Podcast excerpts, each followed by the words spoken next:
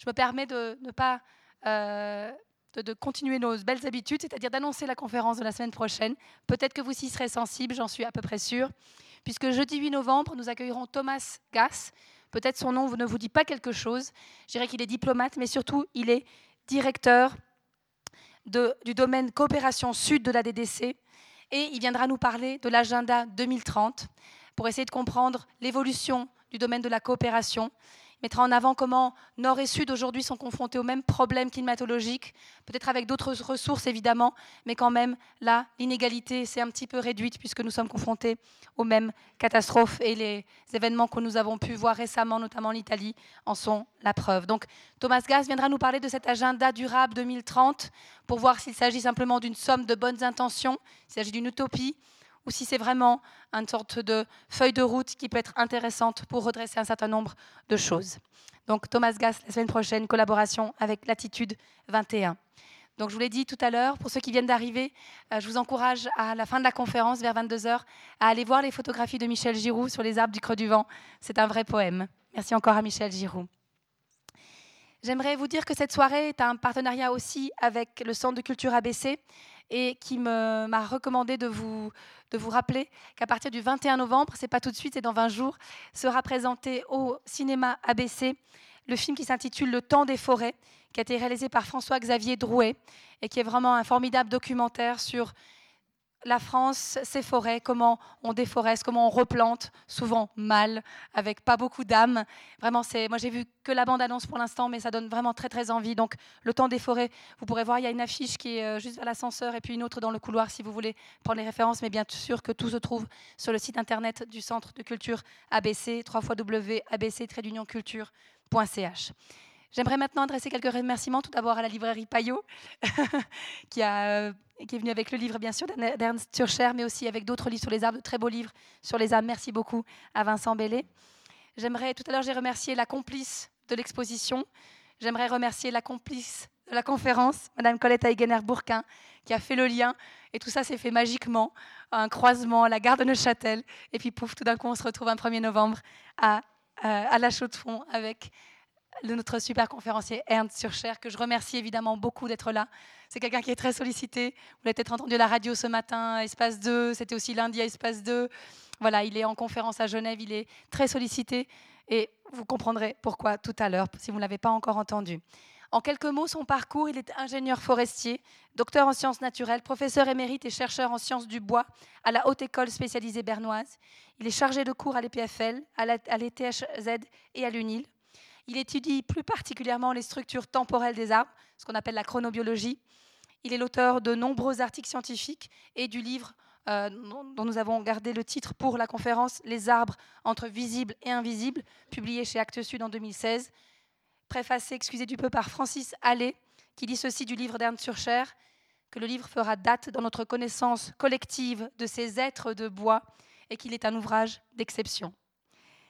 Faire se rencontrer, comme le fera tout à l'heure Ernst Surcher, la science et les savoirs ancestraux, c'est probablement être au plus près de la complexité du monde qui nous entoure. Et Ernst Surcher est notre merveilleux guide ce soir. Merci à lui et très bonne soirée à vous.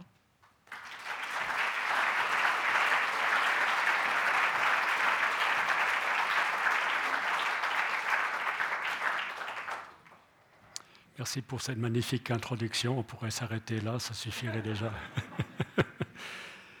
Merci, euh, chers amis des arbres, d'être ici réunis euh, autour de ce sujet.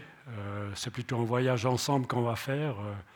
je n'ai pas la prétention d'enseigner quoi que ce soit, mais m'étonner avec vous au sujet de, de, cette interface entre ce que le monde nous offre, perception immédiate à tous les niveaux, et ce que la pensée humaine permet de comprendre par intuition, par déduction, par expérimentation. Et euh, ce monde qui s'élabore dans cette rencontre entre euh, le visible et l'invisible est finalement d'une euh, beauté magnifique et nous fait avancer dans la mesure où la science ne s'arrête pas simplement à des pensées standards, dogmatiques, mais où la pensée, la réflexion scientifique s'ouvre aussi à ce que d'autres ont pensé dans le passé, à ces, ces anciens savoirs, ces sagesse ancienne qui ont traversé des millénaires, simplement avoir la modestie de se dire si ces savoirs ont traversé ces millénaires, c'est parce qu'ils ont une raison d'être, ils avaient une raison d'être appliqués. Et, et c'est comme ça qu'on arrive à enrichir la science aussi, avec des nouvelles questions contre-intuitives où personne n'aurait pensé qu'il puisse y avoir des phénomènes naturels et brusquement, on découvre des, choses absolument incroyables, surtout ces relations entre euh, le cosmos et le monde vivant, et en particulier le cosmos et les arbres. Et c'est ça un peu le noyau de recherche dans lequel je travaillais, en plus de l'anatomie du bois, en plus de la physique du bois, etc. Voilà, euh, le titre c'est Les arbres entre visibles et invisibles, comme le, livre euh, est formulé avec cette réflexion au départ, tout d'abord, quelle est la, euh, démarche, quelle est la, méthodologie. En fait, euh, l'invisible est beaucoup plus euh, important que ce qu'on imagine. il est souvent ignoré, mais lorsque vous êtes en face d'une perception, bien d'une expérience ou d'une observation, elle ne vous appartient qu'à partir du moment où vous avez mis des termes, des mots, des concepts sur cette observation. Avant, vous êtes devant quelque chose d'inexpliqué, comme un petit abîme. Euh, souvent, ça peut être associé à la peur. Vous, êtes en forêt, vous entendez un bruit, vous ne savez pas ce que c'est. Tant que vous ne savez pas ce que c'est, il y a cette dimension de, frayeur qui peut aussi jouer un rôle. Et là, c'est la science qui le fait aussi, qui, applique un peu ce principe, c'est de, comprendre avec des concepts, on essaye des concepts pour comprendre ce que la réalité nous offre. Voilà, ça c'est un peu la démarche en général, je ne vais pas trop entrer dans le détail.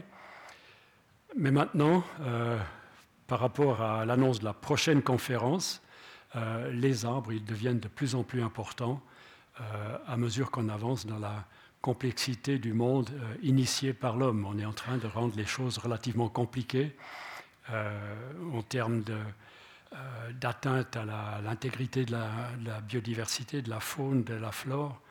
Euh, qu'est-ce qu'on fait avec les forêts, les forêts tropicales? Qu'est-ce qu'on fait avec nos forêts européennes? Et là, euh, c'est très important de bien comprendre ce qu'est un arbre, ce qu'est une forêt, pour savoir que veut l'arbre, que veut la forêt, et qu'on arrive à un partenariat plutôt qu'à un combat contre ces êtres qu'on ne connaît pas encore suffisamment. Et là, politiquement, on est en plein dans le sujet. C'est l'élection de, ce dimanche, pas plus tard que ce dimanche, où euh, je vais montrer un peu ce que ça signifie pour la forêt euh, tropicale du Brésil.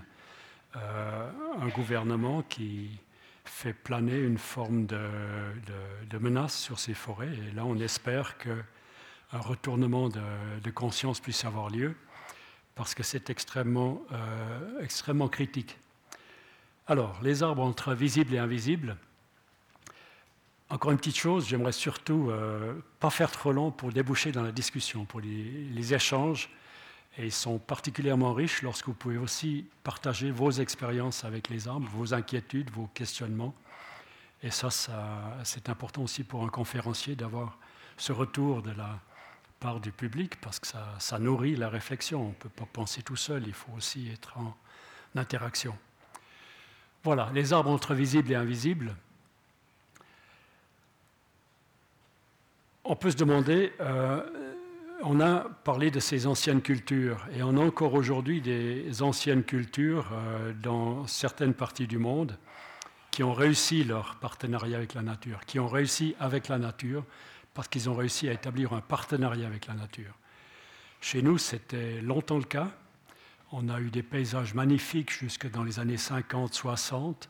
Euh, je pense à ces magnifiques paysages euh, de la Suisse orientale avec ces grands vergers. Euh, c'était tous des arbres hautes tiges qu'on a brusquement décidé que c'était plus très moderne, plus très pratique, qu'on les a décimés, décimés par millions.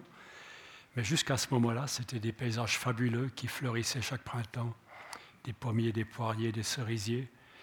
Et c'était la richesse de, l'Europe centrale.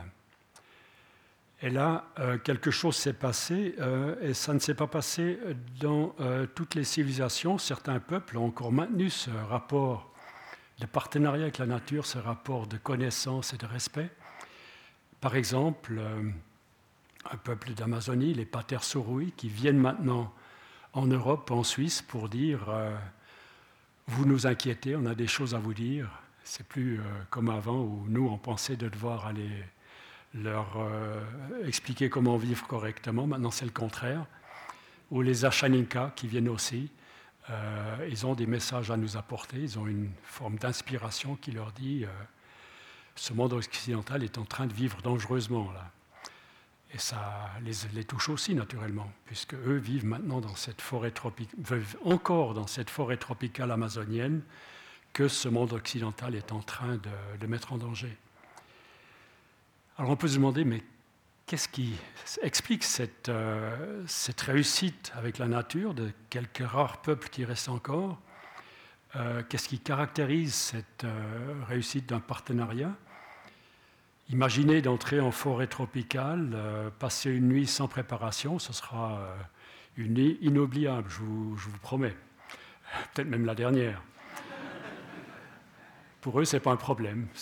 Ils ont réussi à établir des villages ils savent comment s'installer pour dormir, ils savent comment faire des lits ou surtout des hamacs, etc. Toute la vie euh, est naturellement extrêmement foisonnante. Et euh, depuis des milliers d'années, ils ont réussi à trouver un modus vivendi et développer leur culture, leur art, leur, euh, leur tradition, leur mythologie, leur cosmologie. Et qu'est-ce qui caractérise quel, est l'élément qui, est vraiment essentiel pour ce genre de, de culture euh, je pense que c'est le fait d'avoir maintenu une partie de la nature comme étant sacrée, à laquelle on ne touche pas.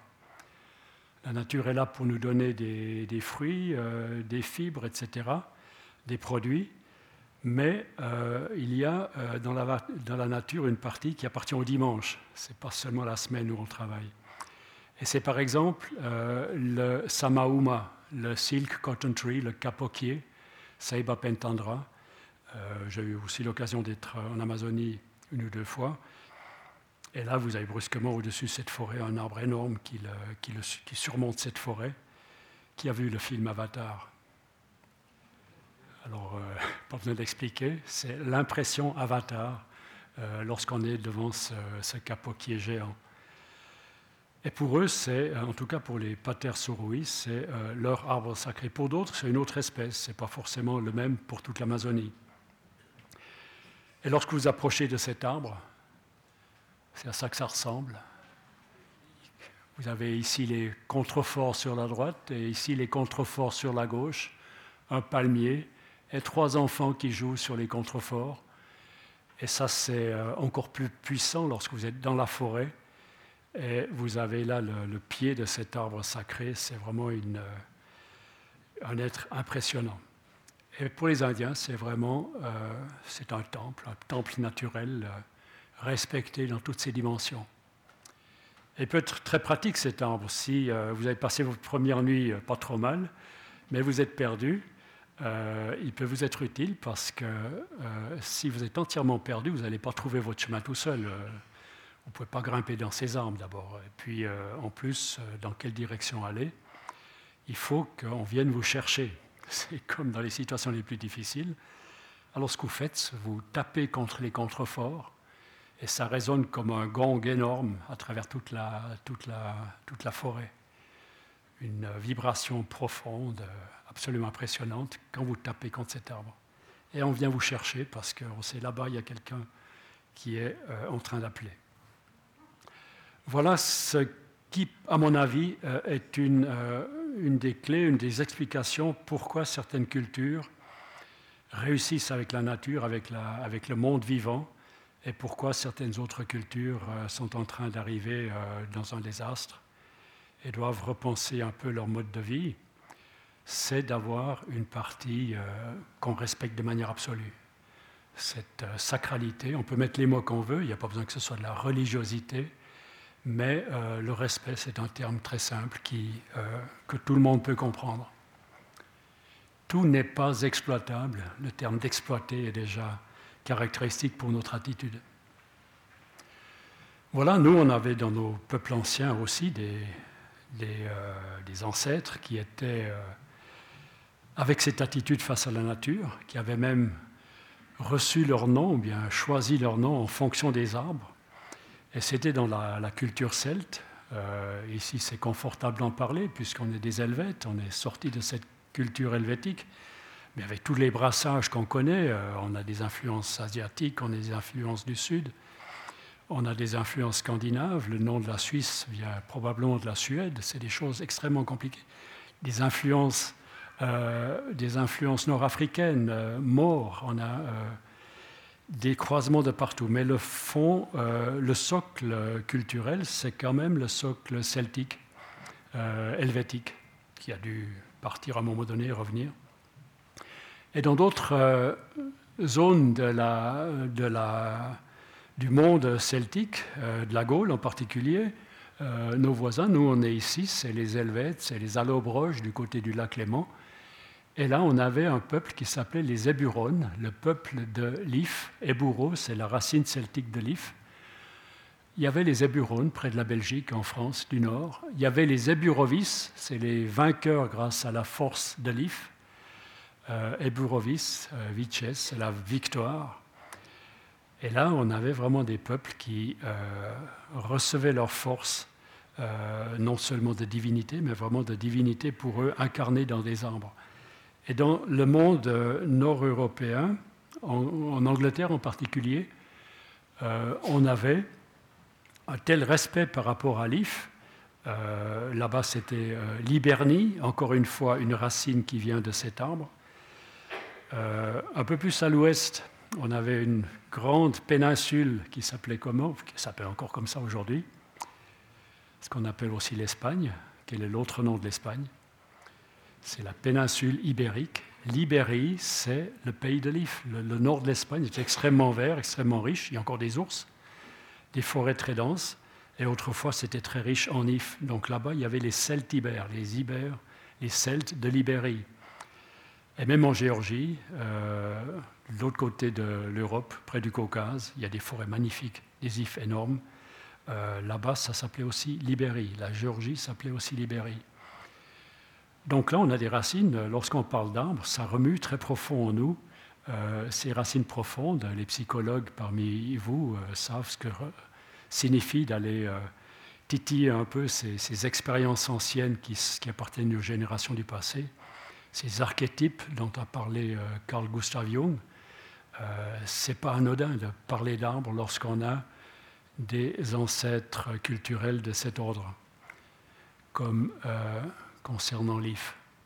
Il y avait les, les, aussi, les vainqueurs grâce à la forme de force de l'Orme euh, dans le Limousin, Limoges, c'est le pays de l'Orme. Et aujourd'hui, si vous allez voir la plus prestigieuse cathédrale de France, ce sera à Chartres, c'est dans l'Eure, c'est un département, Eure et Bourreau, c'est encore une fois le département de l'IF. Il n'y en a presque plus là-bas, malheureusement. Mais il y a des exemplaires fabuleux en Angleterre, euh, en Normandie, et des, forêts entières d'ifs absolument mystérieuses.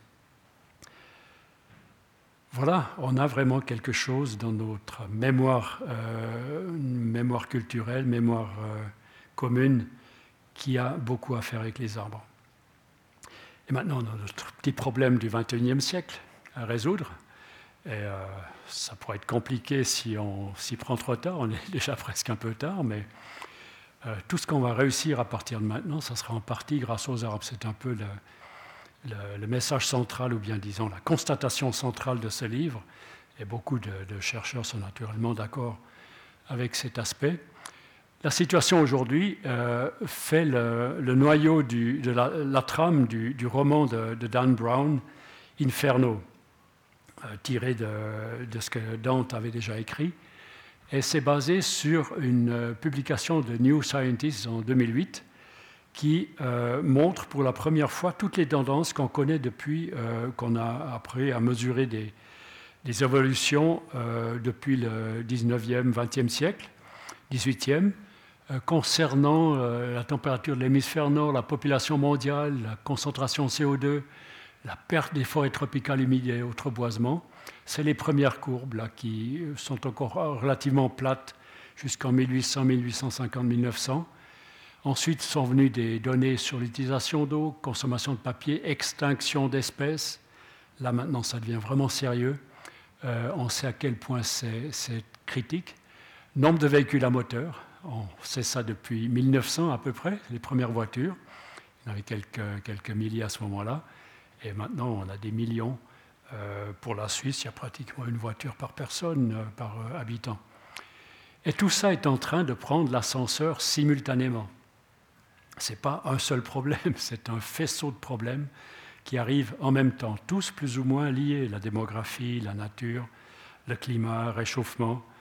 Et là, euh, on a vraiment euh, quelque chose qui est euh, de nature à, plomber l'atmosphère. Je ne veux pas rester avec ça parce que ce serait pas gentil de vous avoir réunis seulement pour ça.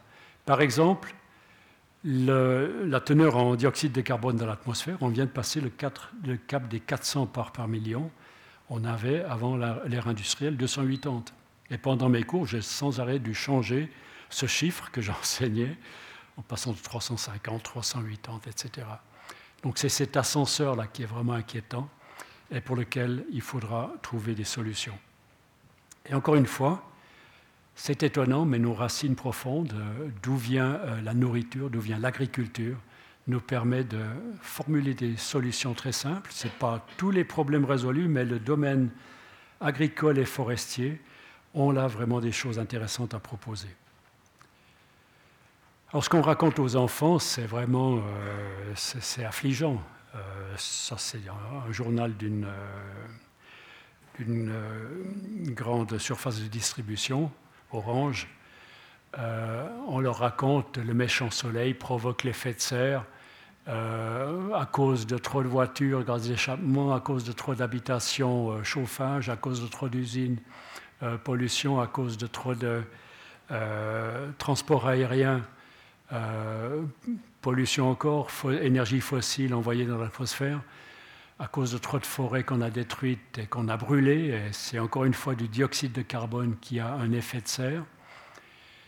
Et tous ces secteurs ont, euh, en fait, euh, auraient leur, euh, leur, solution à apporter. Par exemple, le domaine de la mobilité, quelques-uns d'entre vous savent certainement que les Allemands, il y a, peut-être une dizaine d'années, avaient annoncé qu'ils avaient un modèle de voiture à 400 kg qui consommait 1,5 litre au 100 où a passé cette euh, géniale euh, invention, bien ce développement génial. On sait tout faire, mais on ne le fait pas. Maintenant, ces acquis économiques, euh, ces acquis technologiques, on les a transformés en voitures de plus en plus grosses. C'est des moteurs qui sont très efficaces, mais maintenant on est en train de friser les deux tonnes. On est un tonne et demi à, deux tonnes. On transporte de plus en plus de, de masse voitures avec des moteurs toujours meilleurs. Donc là, c'est un problème qui devrait quand même être euh, pris une fois correctement.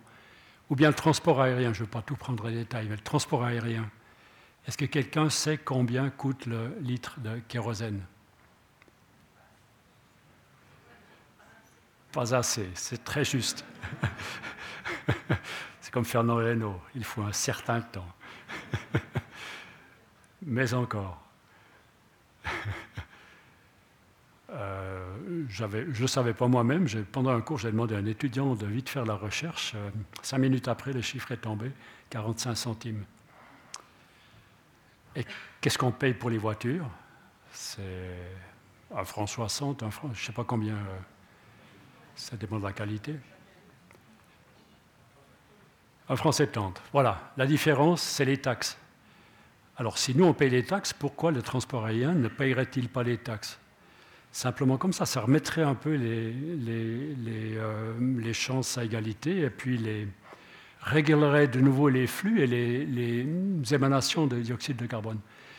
Et sur cette image, il y a une image essentielle qui, manque, c'est euh, une source de réchauffement climatique essentielle qui n'est pas mentionnée, qui passe hors des radars et qui est euh, riche de la solution. Quelle est la dernière source qui a émis énormément de dioxyde de carbone dans l'atmosphère, mais dont personne ne parle? C'est l'agriculture. Surtout l'agriculture moderne, l'agro-industrie. On a ce terme maintenant, on assimile l'agriculture à une opération industrielle, alors qu'on travaille avec du vivant. L'agriculture a reçu ses sols des forêts. Les sols forestiers sont très riches en matière organique. Euh, profondeur des sols capable de stocker l'eau.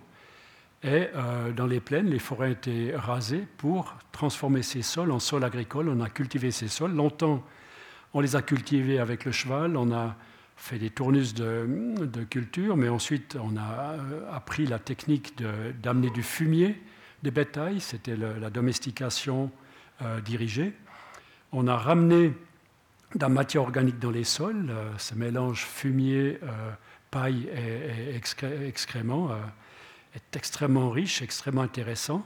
On enrichissait chaque fois les, sols en matière organique pour maintenir leur niveau, leur teneur en matière organique, pour leur maintenir cette capacité de stocker l'eau, d'être productif.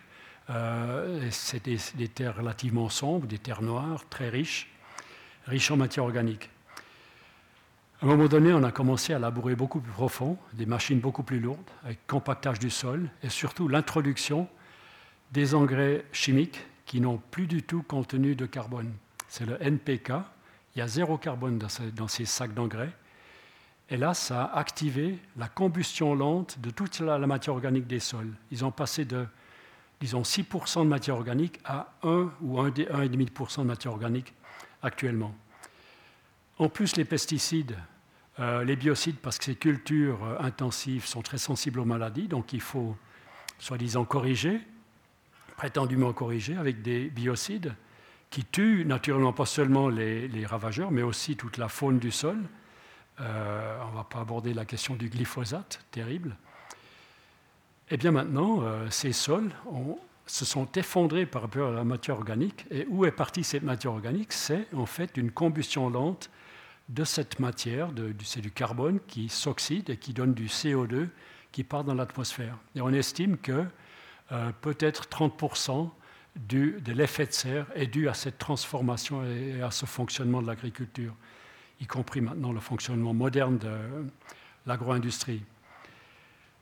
Donc une fois qu'on sait ça, euh, une fois qu'on connaît ce dernier euh, facteur de réchauffement climatique, on a là en fait un outil dans les mains qui est le plus facile à mettre en route, beaucoup plus facile que de euh, s'imaginer un nouveau mode de fonctionnement dans la mobilité ou bien euh, l'habitat, c'est du lourd, c'est des tendances très lentes.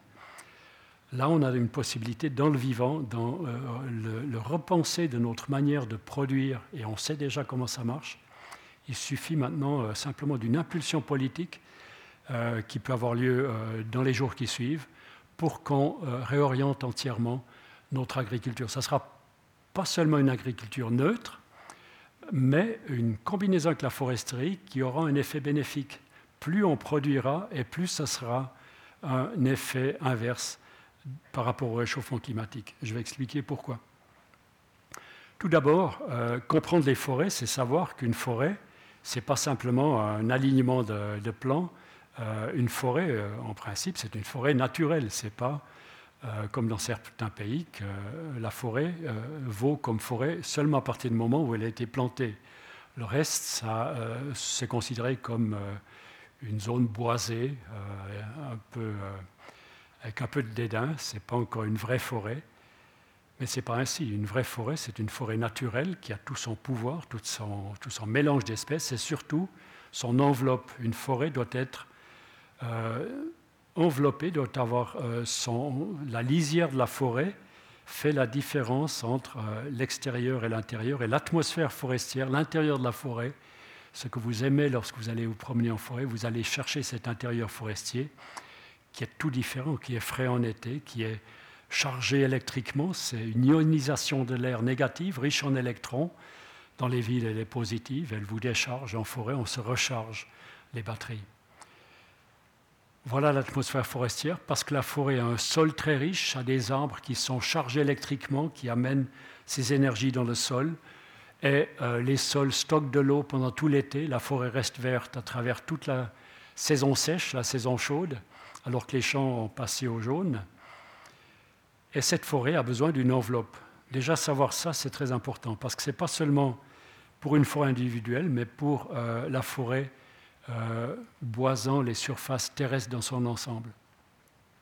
Cette enveloppe est importante. Cette forêt euh, fait de l'évapotranspiration. Elle envoie à peu près la moitié des précipitations par retour d'ascenseur dans le ciel, fait des nuages, provoque les précipitations par microparticules. Et je dis, c'est seulement la moitié des précipitations. Le reste reste stocké dans le sol et euh, comme réserve, elle euh, peut ensuite être, être reléguée à la, à nappe phréatique, alimente les rivières, alimente les sources c'est les autres 50%. Et les 50% renvoyés dans l'atmosphère servent à alimenter la photosynthèse, la formation de biomasse. Donc les arbres sont généreux, ils font de la biomasse, ils protègent euh, l'environnement parce qu'ils font de la fraîcheur en, en évapotranspirant.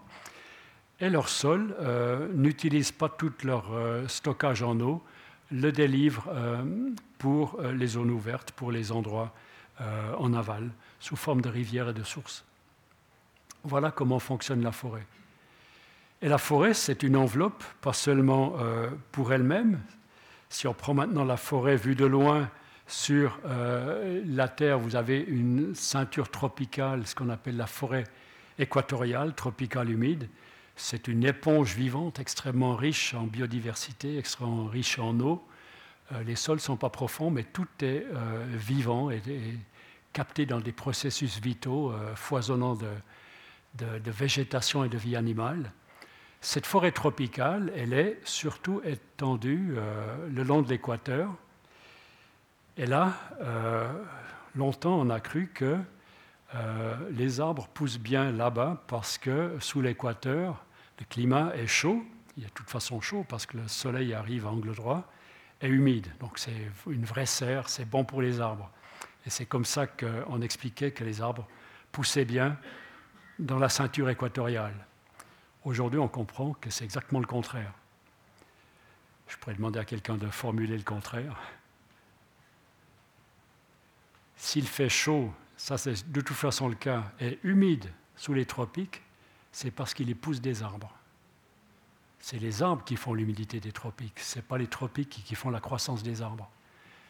Et maintenant, on, comprend le Brésil de dimanche, euh, il est en train de vivre dangereusement parce que entamer cette forêt, vous entamez euh, carrément euh, un système climatique pour toute la Terre. Les forêts boréales ont aussi leur importance. Là-bas, c'est des sols beaucoup plus profonds. Là-bas, c'est probablement de la chaleur qui est stockée. Ça reste encore à prouver. Mais les forêts tropicales, c'est ces forêts très riches en animaux vertébrés. Ça, c'est ce qu'on appelle les hotspots de, de, vie animale, là où il y a le plus d'espèces. Donc, ces bassins euh, tropicaux, ici en Chine, aussi en Indonésie. Et euh, les plantes vasculaires supérieures, là, c'est surtout l'Amazonie, l'Afrique, Bornéo, etc. Là, on a déjà pas mal détruit. Il y a presque plus que de la dévastation pour euh, les palmiers à huile. Je suis un ami de Bruno Manzer euh, et j'ai dédié mon livre à cet ami. Euh, il a vu venir et il a essayé de protéger. On, est encore en train de protéger ces populations. Mais maintenant, là, c'est le sujet des populations autochtones de l'Amazonie. Et là, on a un patrimoine extrêmement important pour l'humanité entière, un patrimoine végétal, animal, culturel. Et comment fonctionne cette forêt tropicale d'Amazonie? Elle fait donc de l'évapotranspiration, formation de nuages, et provoque les précipitations. Elle transforme cette euh, lumière solaire extrêmement intense en biomasse. Elle stocke cette eau, elle donne le surplus d'eau. Et vous avez un, fleuve énorme, regardez l'Amazone, qui, euh, qui euh, prend son origine au pied des Andes et qui vient se concentrer dans un fleuve énorme qui finit dans l'Atlantique un fleuve physique qui va de l'ouest à l'est, et vous avez un fleuve invisible, énorme, qui est atmosphérique, qui va d'est en ouest.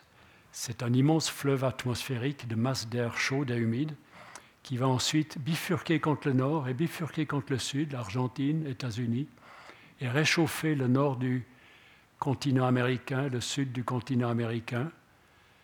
Et c'est des masses euh, d'air chaud et humide qui, sont, euh, qui ont cette énergie des tropiques. Une forêt tropicale, comme j'ai montré avant, ne brûle pas. C'est pour essayer de mettre avec un briquet le feu une éponge, ça sera compliqué. les Indiens ont découvert des techniques pour faire ça quand même.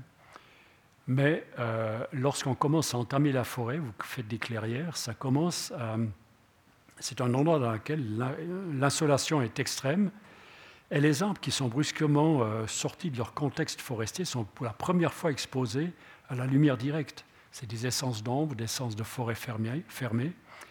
Et ces arbres ne supportent pas cette euh, insolation. On connaît le phénomène. Euh, pour le hêtre, chez nous, le hêtre a les écorces qui éclatent lorsqu'il reçoit brusquement le soleil.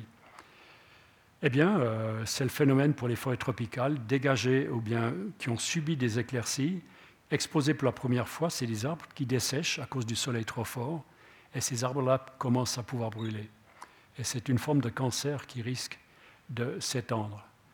Et là, il ne faut pas être, euh, pas être euh, naïf. Certains se réjouissent que cette forêt brûle toute seule, parce qu'après, il y aura des beaux champs pour l'extraction d'or, ou bien pour cultiver du soya ou des palmiers à huile. Mais alors les conséquences sont que ce, système climatique risque de basculer. Donc on a vraiment une urgence, il faudrait vraiment un moratoire pour protéger cette forêt. Et c'est ça qu'il faut maintenir dans cette région-là. Voilà, c'est une prise de conscience, mais euh, plus on le fera et plus ça agira de manière invisible, on est encore une fois dans l'invisible, euh, là où les décisions doivent se prendre. Et là, on a des choses magnifiques à faire. C'est euh, non seulement protéger les forêts, mais réintroduire les forêts. Tout ça, c'est protéger euh, ce, ce carbone qui est en train de vivre et de produire des climats, de produire de la nourriture. Et on peut regagner du terrain en replantant des arbres. C'est par exemple la Grande Muraille Verte, un magnifique projet de 5000 km qui va arrêter la désertification euh, et c'est possible, on sait faire, euh, on a des techniques pour ça. Il faut simplement la volonté. La volonté a été déclarée. Euh, c'est la Grande Muraille Verte sur 6000 km, une quinzaine de kilomètres de large. C'est une quinzaine de millions d'hectares. Et là, c'est un projet magnifique où j'ai aussi des, des, échanges avec des fondations qui sont intéressées à ça, pour d'autres projets encore en plus qui sont en train de se mettre en route surtout euh, en lien avec la COP 21, c'est le Bonn Challenge, le Challenge de Bonn, euh, où 47 gouvernements se sont mis ensemble, ont identifié des zones énormes de reboisement possible, de, réhabilitation de forêts euh, de 350 millions d'hectares. Ici, on a simplement 15 millions. C'est des superbes projets de l'humanité entière avec la communauté internationale. On en parle trop peu, mais c'est vraiment euh, des euh, décisions qui sont prises et qui vont se mettre en route avec des fondations très puissantes. Et là, une idée, c'est de ne pas en faire un, esclavage euh, des temps modernes, mais d'en faire quelque chose d'abord de lucratif, de bien payé, et qui apporte autre chose simplement que d'être payé pour un travail répétitif. C'est d'introduire dans ces grands projets un savoir-faire suisse qui consiste en sa formation professionnelle duale. Vous êtes trois jours par semaine en train de faire des reboisements et deux jours par semaine, vous avez une formation professionnelle sur le métier de reboisement, sur le métier de, pépiniériste, sur euh, la biologie des arbres. Mais avant ça, comme on a dans notre système professionnel, des branches de base, les langues, les mathématiques, etc., pour que tout le monde puisse profiter au niveau de la formation personnelle euh, d'une activité importante pour l'humanité entière. Une, une, formation comme ça sur trois ans peut-être, quatre ans, bien payés, des gens naturellement connectés sur Internet, des communautés modernes qui avancent dans les reboisements et qui sont connectés avec le monde moderne et qui apprennent un métier euh, qui donne ensuite une vraie liberté, qui donne ensuite un savoir-faire dans ce domaine-là. Mais ce qu'on sait, c'est qu'une fois que vous avez appris un métier professionnel dans ce système dual, vous êtes vraiment bon dans tous les domaines possibles. Vous avez des transferts latéraux très faciles une fois que vous avez appris un métier.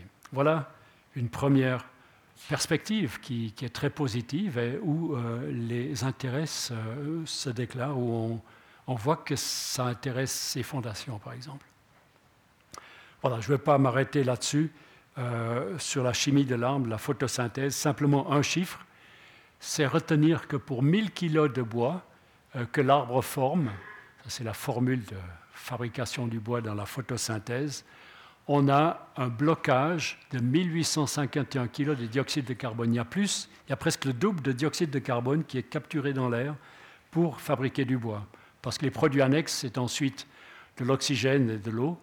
Euh, je ne vais pas entrer dans les détails, mais simplement lorsque vous avez une table qui pèse 30 kg, vous pouvez dire dans cette table, il y a eu 30 fois 1,8, euh, c'est très difficile de calculer devant un public, je fais simple, 60 kg, un peu moins, 58 kg de dioxyde de carbone qui ont été pris à l'atmosphère, qui arrêtent de faire de l'effet de serre et qui sont bloqués dans cette table.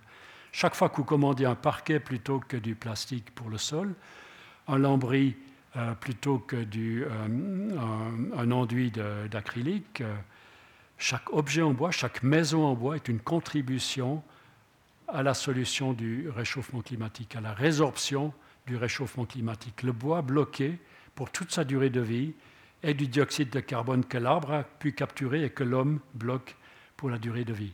Nos plus anciens chalets sont de euh, Rougemont, par exemple, 1624, mais on en a des bien plus anciens encore. Depuis ce temps-là, ce carbone a été pris à l'atmosphère et est bloqué. Donc on peut maintenant construire de cette manière le plus de bois possible, mais euh, rétribuer le bois correctement pour que la belle foresterie puisse avoir lieu, comme on la pratique ici. Et ensuite, l'autre solution, c'est de réintroduire la matière organique que offrent les forêts dans les sols. Donc, quelle est la dimension de ces projets dont je vous parle? Euh, Le problème, c'est le réchauffement climatique. C'est des chiffres, c'est très peu de chiffres que je vais dire ici. C'est 14 euh, à 16 milliards de tonnes par année de CO2 à effet de serre qui sont envoyés dans l'atmosphère. C'est tous ces nuages gris qu'on a vus avant.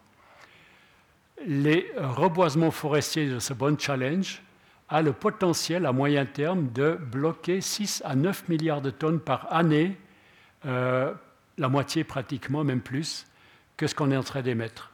Et on peut réorganiser l'agriculture pour une part de 2,5 à 4 milliards de tonnes de CO2 bloquées. Donc ensemble, on a le potentiel de faire de cette courbe ascendante de toujours plus de dioxyde de carbone dans l'air à effet de serre, la faire de nouveau diminuer, à une seule condition, c'est que les émissions soient en même temps réduites. On doit faire des efforts de tous les côtés. Mais là, du côté de la foresterie et de l'agriculture, on a un potentiel de reprendre tout, de remettre les choses euh, là où elles vont. Au bénéfice de tous, naturellement quelques réflexions, des pistes au niveau local. Euh, c'est cette initiative 4 pour mai, je ne vais pas lire tout ça, mais euh, à la COP 21, Paris 2015, euh, le ministre de l'Agriculture, Stéphane Le Foll, a fait calculer et a offert, a proposé une mesure, c'est le 4 pour 1000, ce que je dis pour l'agriculture qui doit restocker ses ses sols en matière organique, en richesse, en fertilité naturelle, euh, ils ont fait le calcul, il suffirait d'ajouter chaque année 4 pour 1000 de ce qu'il y a déjà. Et ça, c'est intéressant parce que ça met à égalité tous les agriculteurs, qu'ils soient conventionnels ou euh, des en bio ou en biodynamie ou en agroforesterie. Il faut que tout le monde puisse participer. Et si on a un, sol extrêmement appauvri, il faut être, euh, n'y a pas de sens de culpabiliser un agriculteur qui était amené dans cette situation, souvent avec d'énormes dettes, c'est de l'aider aussi à faire ce 4 pour 1000. Donc lui, il a très très peu de carbone dans ses sols, malheureusement. Et au début, il en a très peu à mettre pour atteindre ces 4 pour 1000 de chaque année. Et ceux qui ont beaucoup, ils ont plus d'efforts à faire, mais eux, ils savent comment. Donc ça, c'est une solution magnifique qui n'est pas si difficile, qui est relativement simple à atteindre. Et on arrive, avec ce calcul, à euh, équilibrer euh, pratiquement le surplus d'émissions. L'agroforesterie, c'est euh, ce que les anciens pratiquaient chez nous. C'était les vergers sous les vergers des prés, des prairies, avec le bétail qui allait s'alimenter. Euh, les cultures avec des systèmes de haies, les haies étaient beaucoup plus fréquentes, c'était pour délimiter les, les propriétés. en France, c'était le paysage bocager. Euh, où le bétail était euh, vraiment euh, maintenu de façon contrôlée par des systèmes vivants, des haies, qui sont très importantes pour le bétail. tout ça donnait des sols très riches. Et là, maintenant, on sait comment réintroduire les arbres. Regardez ça, c'est une forêt, c'est une allée de, tilleuls. Et là, vous avez un champ, je crois que c'est du blé ou peut-être de l'orge. Jusqu'à 2 mètres de l'arbre, vous n'avez aucune diminution de la taille de votre champ. Euh, il n'y a pas de concurrence là. Les arbres ont leur manière de vivre, ils vont en profondeur, et les céréales ont leurs racines euh, en surface. Et lorsqu'il fait très sec, il y a même euh, un apport d'eau provenant des arbres, selon les situations. Donc, on se rend compte maintenant que c'est des solutions intéressantes, et à tel point intéressantes que quand ça se réchauffe, on se rend compte que les champs de céréales ont maintenant trop chaud. Et en France, on est en train de réintroduire des noyers dans les champs de céréales. Alors qu'autrefois, on balayait, on nettoyait tout ça, on coupait tout ça pour être bien euh, confortable avec les grosses machines. Maintenant, il faut faire marche arrière, il ne faut plus adapter la nature à la machine, mais, euh, mais réaménager la nature en permettant encore à la machine de travailler, mais en ramenant cette euh, vitalité des arbres. Ça permet de réenrichir les sols avec des techniques très intéressantes. C'est le biochar, le charbon de bois, euh, qu'on est en train de pratiquer, la terra preta, la terre noire d'Amérique, une invention d'Amazonie euh, dont on pourrait parler. Le bois raméal fragmenté, extrêmement riche aussi, euh, qu'on fait avec les, les, tailles de haies ou de lisières. Tout ça, c'est des méthodes extrêmement efficaces qui permettent de remettre de la matière organique dans les sols, de refaire des sols vivants. Ça, c'est les pratiques de l'agroforesterie. Alors regardez où on en est maintenant. Ces sols extrêmement pâles, ils n'ont plus de matière organique. Euh, il n'y a plus que la pierre et le sable et euh, la terre minérale.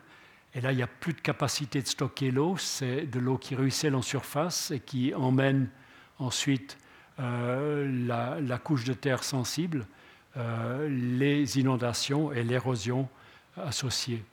On sait maintenant qu'il faut euh, de nouveau de la verdure qui entre dans les champs, des rivières végétales qui viennent euh, structurer ces, champs et surtout des, rivières végétales, des haies transversales le long des lignes de niveau, parce que chaque fois qu'il y a une ligne de niveau à passer où il y aura une haie, l'eau elle va être absorbée par les sols de la haie et l'eau ne peut plus s'écouler en surface mais va directement en profondeur dans la nappe phréatique. Et cette eau elle est mise de côté pour les temps difficiles et la nappe phréatique va être disponible euh, plus tard lorsqu'il fera de nouveau sec. On sait maintenant qu'il faut cultiver autrement, la culture sous couvert végétal. On ne laisse jamais les sols à nu. En Suisse, il y a des efforts dans ce sens-là. Le sol n'est jamais à nu dans la nature et les agriculteurs doivent de nouveau apprendre ça, mais euh, de manière extrêmement intense. Et ça donne de nouveau des apports de matière organique dans les sols et ils maintiennent leur fertilité ainsi. Regardez la différence entre deux terres. Une terre euh, agro-industrielle, dirais-je, et une terre au sol vivant. Alors vous choisissez tout de suite euh, laquelle doit sentir bon, euh, laquelle est fertile.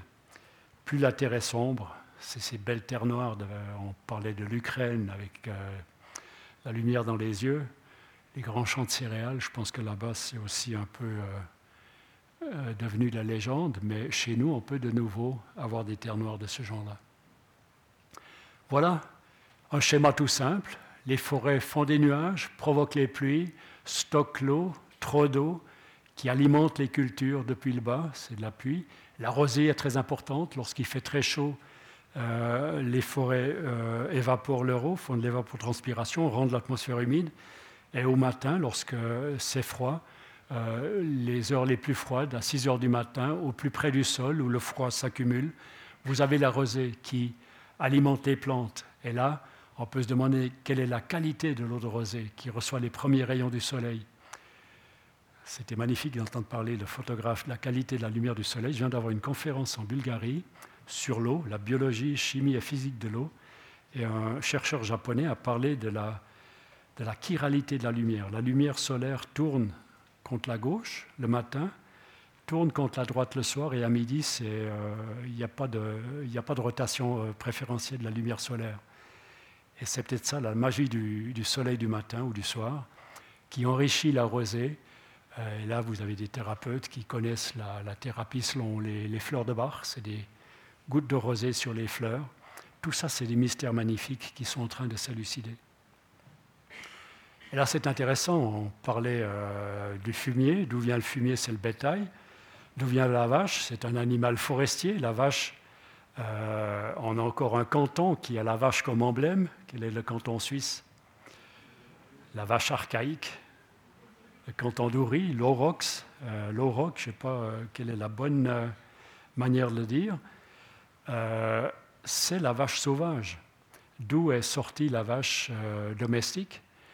Sachant que la vache euh, sauvage est un animal forestier, euh, lorsque les Romains décrivaient les grandes forêts européennes, euh, ils parlaient de l'aurox qui était là dans ces forêts. Eh bien, ces vaches, c'est dramatique de les séparer de la forêt, de les maintenir en milieu fermé. élevage industriel, ça va se payer en retour une fois si on continue ainsi. Ce n'est pas anodin d'infliger ceci à autant d'animaux à la fois. Ce que la vache veut, c'est avoir le contact avec la forêt, euh, des pâturages boisés. Et là, on est bien placé pour en parler. On est exemplaire pour la vraie manière d'élever les vaches. C'est des pâturages boisés avec un accès aux arbres, un accès aux forêts. C'est leur vraie nature qui demande ça. Et quelle est la signification? C'est qu'elles ont accès à du fourrage. Un livre vient de sortir en 2017 de Jérôme Gouste, Les arbres fourragés, les vaches paysans respect de l'environnement, c'est lorsqu'on a un élevage qui redonne aux vaches accès à cette nourriture. C'est de la médecine pour elles.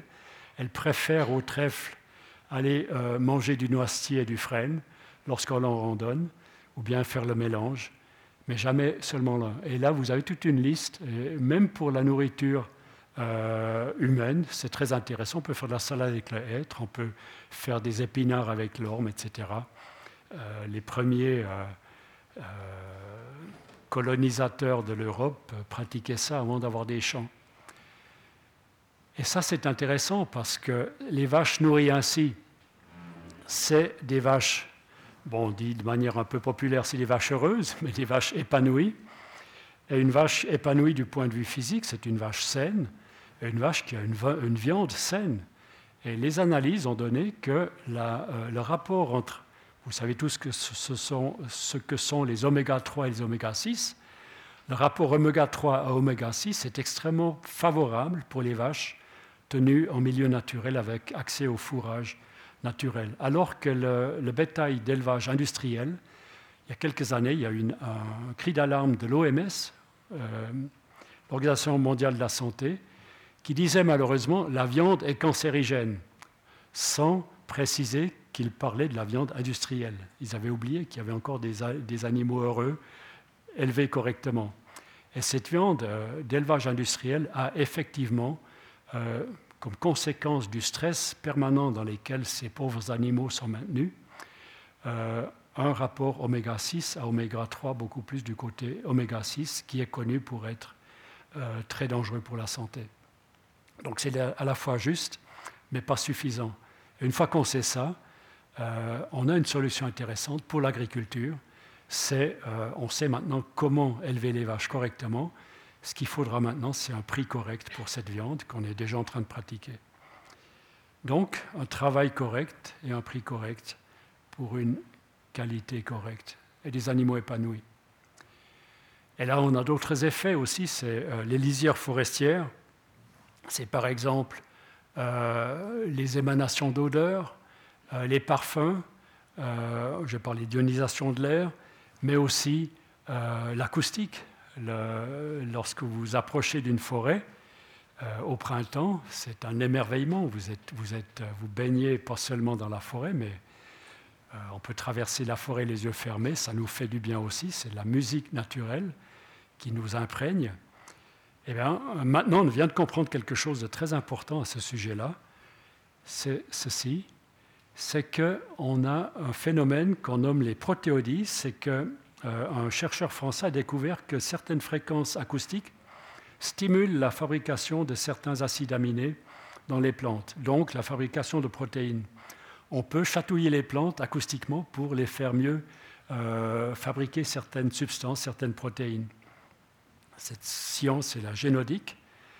Et euh, on installe maintenant des appareils comme ça dans les, dans les vignobles, par exemple, et on a repéré les, séquences acoustiques qui empêchent même une, maladie l'ESCA, ceux qui ont vu le film L'intelligence des arbres ont vu ces scènes, d'apparaître parce qu'on a aussi repéré les séquences acoustiques qui empêchent les acides aminés donnant la protéine centrale de ce, de ce prédateur, de cette, ces microbiens bien, ou bien fongiques, et empêche le champignon de se, euh, de se construire. Donc la maladie ne peut même pas prendre pied sur la, ville, sur la vigne. On empêche la maladie d'apparaître.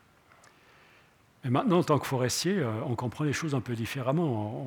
On, a compris que les monocultures sont en soi un problème, euh, pas en tant que tel de manière absolue, mais en dimension. Et lorsque c'est des centaines et des centaines d'hectares ou bien des dizaines d'hectares de vignobles, c'est peut-être un peu trop pour des systèmes naturels. Et on comprend euh, qu'une maladie, ce n'est pas seulement un problème, c'est un signal de la nature. Euh, ces êtres qui viennent euh, ravager une vigne trop en monoculture, c'est des êtres naturels, ce n'est pas, des, pas, pas des robots, ce n'est pas quelque chose d'artificiel, c'est la nature qui les, qui les fait venir, parfois de très loin, à cause de la globalisation, globalisation mais ce n'est pas même le problème. Ça veut simplement dire que là, euh, c'est de trop grandes monocultures et euh, la nature les fait retourner euh, sous forme d'humus pour, pour recommencer un système. Et là maintenant, on comprend qu'il n'y a pas forcément besoin d'installer des systèmes de ce genre-là artificiels. C'est fabuleux comme découverte, mais on a des solutions plus simples. Celles-ci sont valables dans certains cas. Bien sûr, la culture maraîchère euh, à ces systèmes de fonctionnement, mais dans d'autres cas, dans la majorité des cas, on peut simplement réintroduire les euh, fréquences acoustiques naturelles, c'est-à-dire faire repénétrer des airs à travers les cultures pour que les oiseaux puissent venir euh, activer la croissance des plantes. Parce qu'on a découvert entre-temps que les oiseaux ont effectivement un effet positif sur la croissance. C'était un, cultivateur d'agrumes en Floride qui était en bio, mais entouré de, entouré conventionnels qui pratiquaient les engrais de synthèse et les, pesticides. Et là, il y avait euh, un silence absolu euh, durant toute l'année. Il y avait euh, toujours ce printemps silencieux, oppressant, même pour ce cultivateur d'agrumes en bio qui pulvérisait ses nutriments. Et pour lui, il manquait quelque chose. Ce n'était pas entièrement satisfaisant, même en étant bio. Elle a eu l'idée d'installer des haut-parleurs. Et là, il a joué, euh, non pas Mozart ni Bach, il aurait pu, ça aurait fait du bien, mais tout simplement des chants d'oiseaux. Et tout son système euh, a été boosté de manière. Il, ne revenait pas. Il avait des oranges jusqu'au centre de la couronne de ses arbres. Les chants d'oiseaux artificiels ont remis euh, cette forêt sur pied, ou bien cette, cette culture d'aplomb, même artificielle donc. Qu'est-ce que le naturel par rapport à ça? Une autre découverte vient d'être faite, beaucoup plus récente, c'est que lorsque vous observez les racines, comment elles poussent, elles vont naturellement pousser du côté où l'eau coule. Ça, c'est des observations en laboratoire. Et le chercheur italien qui expérimentait ça, qui observait comment les racines n'allaient pas seulement contre euh, la gravitation, euh, contre le centre de la Terre, mais peuvent aussi couler, euh, pousser latéralement parce que là, il y a de l'eau, il y a de l'humidité. Il a eu l'idée de ne pas faire couler de l'eau comme il le faisait avant, mais il, a remplacé l'eau par un haut-parleur avec le bruit de l'eau, les fréquences de l'eau, entre 100 et 200 Hertz. C'est ce clapotis de l'eau qui a une fréquence caractéristique. Et ce qu'il a observé, c'est que les racines se sont aussi courbées du côté du haut-parleur. C'est une question, une, constatation fabuleuse qui rejoint celle des oiseaux qui, stimulent les plantes. Les racines sont stimulées par le bruit de l'eau. Alors ça, c'est magnifique.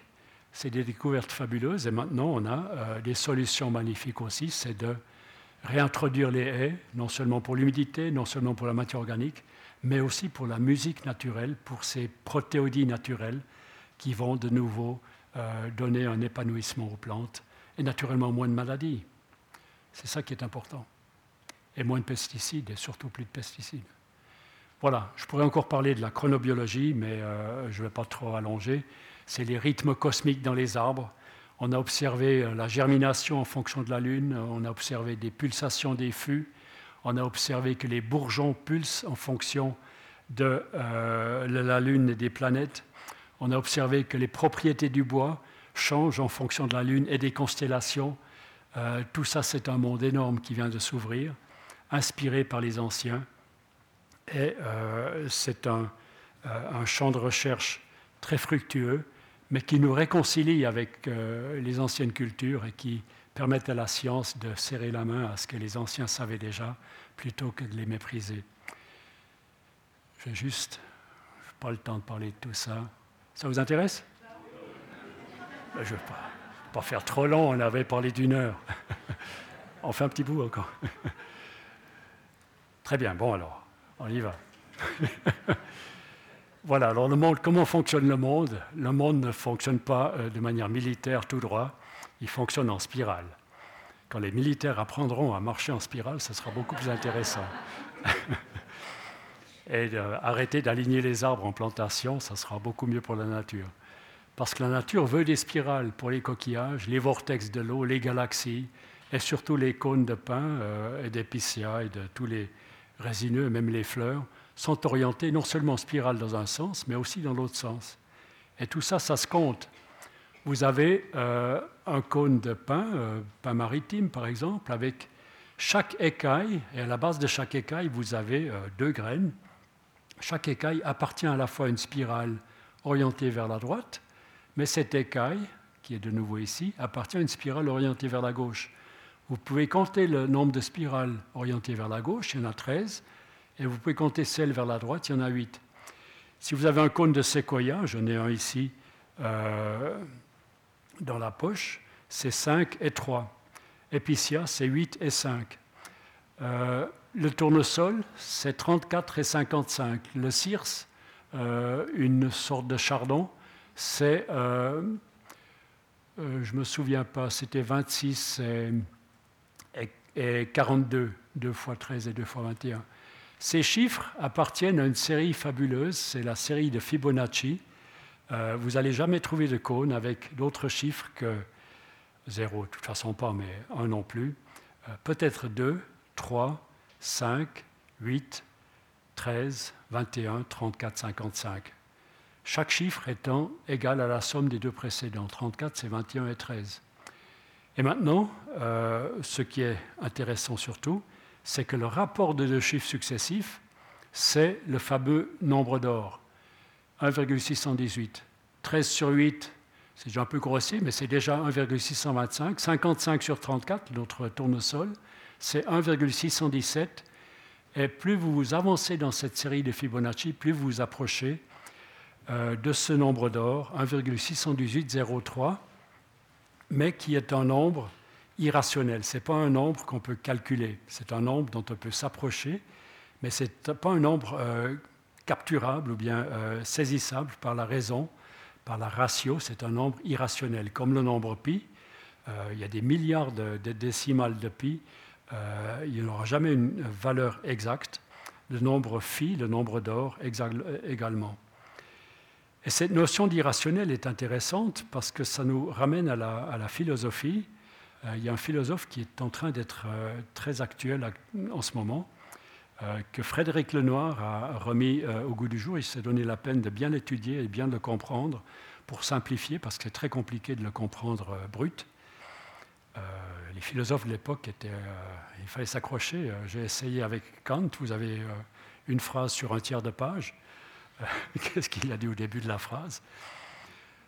Spinoza est quand même plus simple, mais c'est quand même et Frédéric Lenoir a expliqué que pour euh, Spinoza, il y a trois niveaux de, manière d'être. Soit vous vous, euh, euh, harmonisez ou bien vous vous conformez à la règle sociale du village, de la ville, et vous faites exactement ce que tout le monde fait, vous vous conformez à la règle, et là vous allez avoir une vie très confortable, très peu avec très, très peu de surprises mais malheureusement euh, pas très intéressante. Ce sera euh, très pauvre en surprise parce que vous faites exactement ce que tout le monde fait.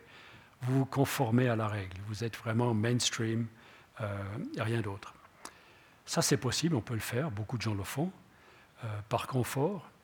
La deuxième manière, c'est de passer toutes ces règles sociales par la raison Et souvent, on a des raisons de s'insurger. Je viens encore d'entendre euh, Jean Ziegler qui disait comme il s'est insurgé pour la première fois lorsqu'il a vu ses enfants placés dans les fermes.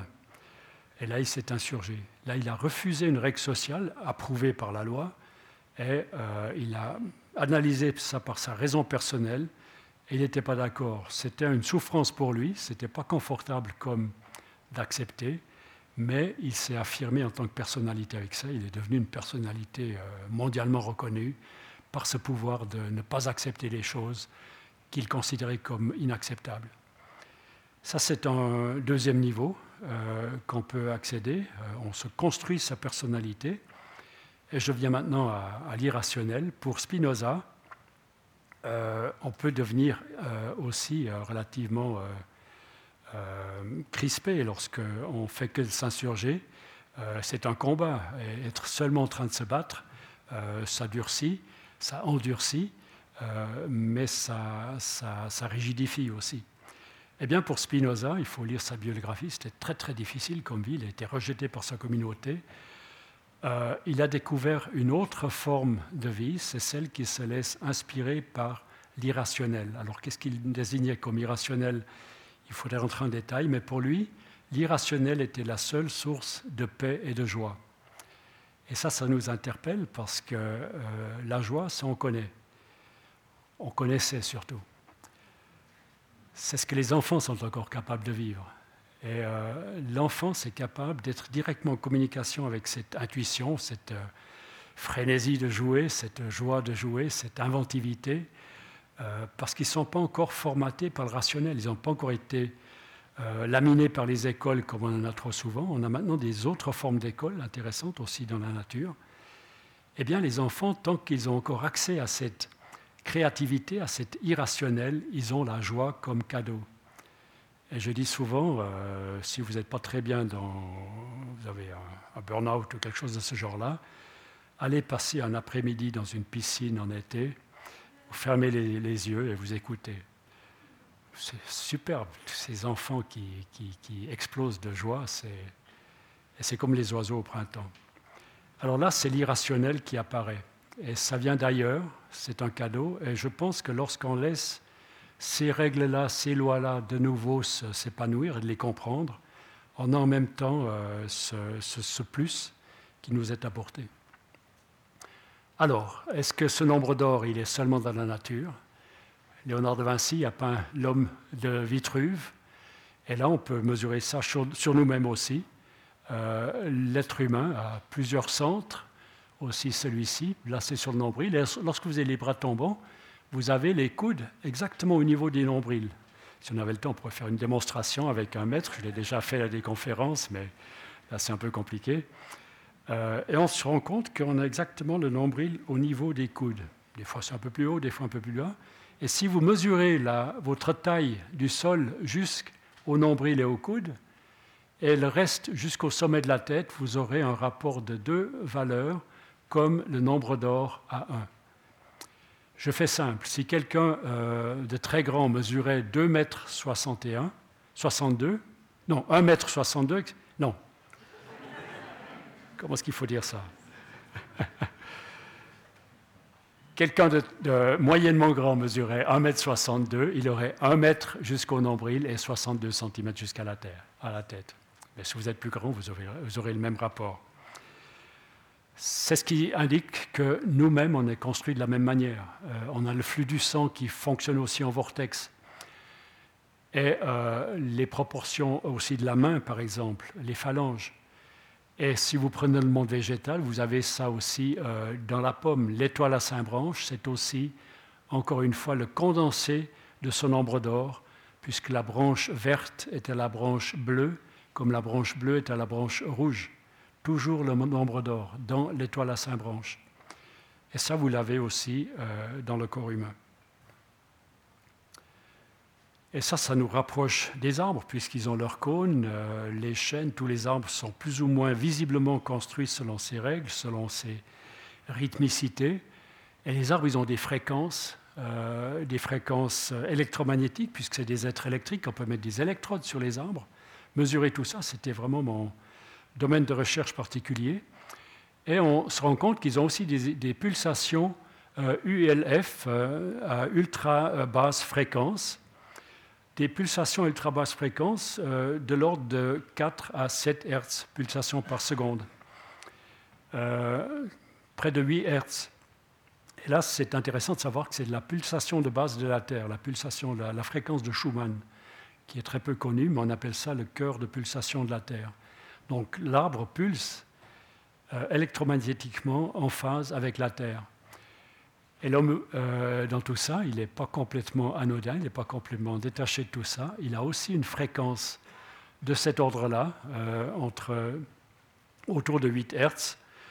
juste en dessous, on a la fréquence θ, lorsqu'on est en, phase d'endormissement ou de réveil. Et les enfants sont beaucoup plus en phase θ que euh, les adultes. Peut-être cet accès à la joie. Et si nous, on cultive de nouveau cette joie, peut-être qu'on se remettrait plus en phase θ, euh, près de 8, donc cette fréquence de pulsation de la Terre. et je pense que les enfants sont encore entièrement en, phase avec ce, cœur énorme que, pulse la Terre et que nous, on a perdu. Au-dessus, il y a la, fréquence euh, alpha qui est de 8 à, 15 Hertz, qui est aussi de cet ordre-là. Et là, on entre progressivement dans les euh, états de conscience éveillés. Donc, on a une possibilité de se euh, connecter aux arbres beaucoup plus concrète, beaucoup plus scientifique que simplement dire c'est c'est un poète, une poétesse, c'est de l'ésotérisme. C'est beaucoup plus que ça. C'est vraiment, euh, probablement, on est en train d'entrer dans ces domaines-là, dans ces questions-là, une mise en phase avec ce calme de l'arbre. L'arbre, il a surmonté des siècles et des millénaires. Il est, maître le maître du temps, il est le maître du calme. Et euh, si on arrive à, entrer en phase avec l'arbre, on, aura quelque chose comme une euh, remise en ordre de nos rythmes fondamentaux une des dernières découvertes euh, médicinales, c'est que ça, c'est encore beaucoup plus efficace lorsqu'on se souvient comment on vivait autrefois, pendant 100 000 ans, pendant 200 000 ans, peut-être un million d'années. Euh, est-ce qu'on avait des souliers comme aujourd'hui? On était pieds nus ou on avait des chaussures en, cuir, euh, genre mocassin, qui conduisaient le courant électrique. Et maintenant, on vient de découvrir la puissance du grounding, earthing, la puissance de la mise à terre, pieds nus. Vous pouvez vous asseoir par terre, vous pouvez vous agenouiller par terre, mais aussi être pieds nus par terre. Et là, vous avez de nouveau ces courants électriques qui descendent des arbres, qui alimentent le sol, qui alimentent les cultures. On parle d'électroculture maintenant. Eh bien, ces courants électriques, ils peuvent aussi nous profiter, et on s'est rendu compte que les états d'inflammation qui sont au départ d'états de, cancer, par exemple, ou bien d'articulation douloureuse, ces états d'inflammation sont très rapidement réduits. Vous avez des prises de vue aux, infrarouges qui montrent où sont les, zones d'inflammation, surtout autour des articulations, qui très rapidement redescendent, redeviennent normales, parce qu'on s'est remis en contact avec la Terre. Ces électrons remontent aussi à travers notre corps, à travers les jambes, et nous alimentent. Donc on peut vraiment se mettre en prise avec la Terre euh, il y a aussi des systèmes pour dormir avec ce, principe où vous avez des, des, qui vous mettent à terre qui sont aussi très efficaces. Voilà ce qu'on peut dire euh, du nouveau rapport aux arbres et à la terre. C'est très efficace, c'est pas du tout euh, de la, pas du tout du, phénomène du principe placebo. Ce qui est intéressant aussi, on parlait de la Lune avant, euh, germination, propriété du bois, physiologie des arbres. Ce qu'il faut savoir, c'est que nos propres rythmes du sommeil sont extrêmement marqués par les rythmes luminaires. Lorsqu'on dort mal, c'est euh, souvent euh, la constatation, ah oui, maintenant c'est juste la période de la pleine lune. Et on dort en général beaucoup mieux autour de la nouvelle lune. C'est presque par hasard que des chercheurs de l'université de Bâle ont découvert ça euh, ils ont repris des données qu'ils avaient déjà, donc ce n'était pas du tout faussé, il n'y avait pas de biais euh, méthodologique. Ces données étaient déjà disponibles, ils ont simplement réanalysé en se demandant qu'est-ce qui se passe au moment de la pleine lune, au moment du euh, premier quartier, du troisième quartier, ou bien au moment de la nouvelle lune. Et ils ont obtenu des valeurs pour la qualité subjective du sommeil, toujours moins bonne autour de la pleine lune, la durée totale du sommeil mesurée exactement en minutes, l'activité oculaire pendant le sommeil, toujours un maximum, minimum marqué par les phases lunaires. Et par exemple ici, ah, justement, l'activité delta, euh, électroencéphalogramme dont je parlais avant, ça c'est delta, se mesure aussi et change selon les phases lunaires.